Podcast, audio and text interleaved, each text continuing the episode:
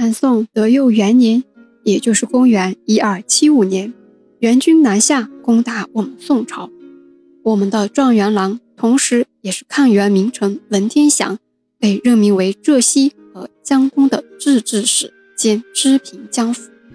制置使就是军事统帅。文天祥呢，是自己卖了家产才得到的军费，然后组织了当地的一万多人去抗元。在援救常州的时候啊，因为军队内部有矛盾，于是退守到余杭。德佑二年，也就是公元一二七六年，文天祥升任右丞相兼枢密使，奉命与援军议和。我们的民族英雄文天祥是个比较有气节、比较爱国的人，去议和时当面就把援军的主帅给骂了。我们说两国交战，不杀来使，于是。文天祥被元军扣留了。后面在押解北上的途中，文天祥冒险逃脱，于四月初八逃到了温州江心屿上，然后就在中川寺里住下了，住了一个月。中川寺就是江心寺。文天祥毕竟是状元啊，才华肯定也是杠杠的，于是，在江心寺留住的这段日子里。做下了《北归宿中川寺》这首诗，下面我们来欣赏一下这首诗吧。万里风霜鬓已丝，飘零回首壮心悲。罗浮山下雪来未？扬子江心月照谁？只为虎头飞桂巷，不图低如有归期。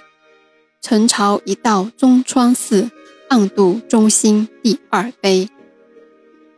文天祥逃到温州江心屿时，已经是不惑之年了，也就是四十岁了。所以他说自己鬓已丝，也就是说自己两鬓之间已经有了白头发。罗浮山下雪来未？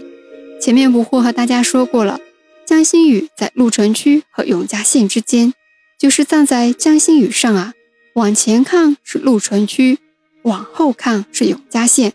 而罗浮山就在永嘉县内。不图低如有归期，低如是什么意思呢？是一个典故。什么典故呢？苏武牧羊，低就是指公羊。我们知道苏武牧羊这个历史事件很有名，匈奴人非常的坏，让苏武去牧公羊，并且说要等公羊生出小羊后，再放它回归汉朝。公羊怎么可能自己生出小羊呢？所以低如后来就被用来指代不可能发生的事情。暗度中心第二碑，这也是一个典故，点自宋代诗人张磊的作品《读中心碑》。这首诗里简述了安史之乱被平定后的史实，展示了中心碑里葬送的中心功臣们为爱国所做的贡献。文天祥借这个典故，暗示了自己愿意随时随地为国捐躯的坚定信念。祥兴元年，也就是公元一二七八年，文天祥在五坡林被俘，之后被押到了元大都。在元大都，文天祥被囚了三年。无论元军怎么威逼利诱，忠君爱国的民族英雄文天祥就是誓死不屈，而且面见元世祖时。就是誓死不跪拜。自古人生谁无死，留取丹青照汗青。元世祖至元十九年十二月初九，也就是公元一二八三年一月，文天祥被元军押上了刑场，从容就义，终年四十七岁。到了明代的时候，文天祥才被追赐谥号忠烈。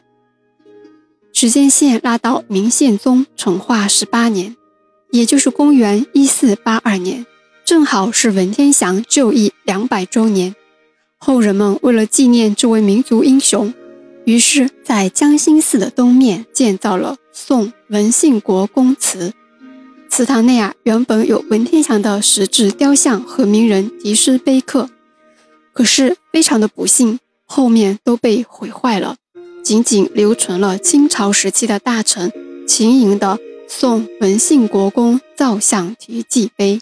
这块碑啊，在一九八一年的时候还修整过一次。文天祥在狱中所写的《正气歌》被后人刻于石碑上，镶嵌在回廊里。同时，镶嵌在回廊里的还有二十块后人们凭吊的诗词碑刻，并且还有一副对联：“孤雨自中窗，逝水难消亡国恨。从此足千古，阴风有甲怒涛鸣。”文天祥和我们温州呢是有些渊源的。在专辑的第一集《欧居海》中，东欧国的建立这一集里啊，捕获就提到了文天祥是越国名臣文种的长子文高这一脉的后人，而文种的次子文润这一脉当中有个后人就嫁给了越王吴江为妃，生下了东欧国的建立者欧阳提。好啦，文天祥和温州江心屿的历史事件就和大家讲到这里了，下一期。我会和大家讲讲其他文人大咖与江心屿的故事，我们下期见。